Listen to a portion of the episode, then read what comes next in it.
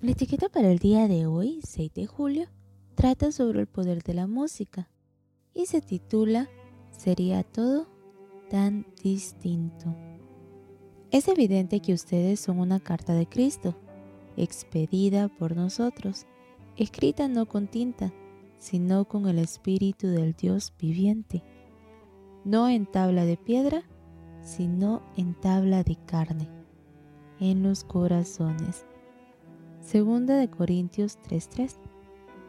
Con el coro musical de la Universidad Adventista del Plata, Argentina, hemos recorrido innumerables pueblos y ciudades, compartiendo el mensaje de esperanza a través de la música y también haciendo promociones de la universidad en varios países.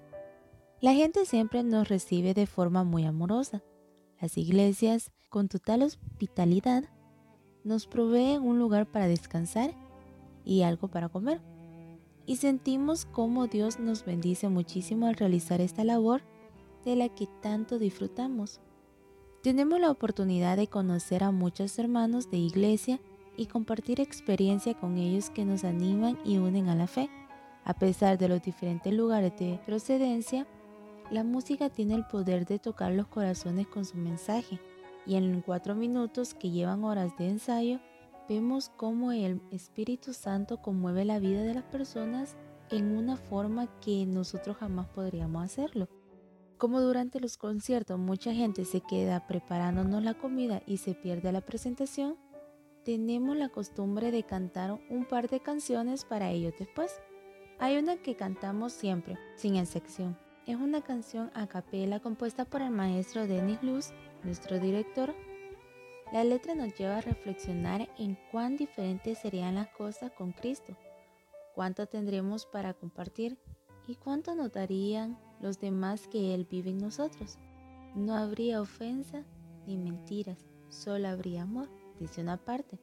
Además, habla de cómo el Espíritu Santo es el que transforma nuestro ser y, por medio de su poder, puede cambiar tu vida también. Tiene una melodía muy dulce y solemne y es breve, así que es ideal para esa ocasión. La hemos cantado en plazas, catedrales, centros comerciales y restaurantes repletos de personas, en salas de hospitales y en cualquier rincón donde haya alguien dispuesto a escucharnos. Seguramente en tu iglesia con un grupo de amigos pueden ponerse de acuerdo alguna tarde y salir a compartir música a lugares como esos. La gente nunca lo espera y el factor sorpresa juega muy a favor. Tenemos una poderosa herramienta para predicar y con nuestras vidas como cartas vivas podemos presentar un mensaje de parte de Dios al mundo.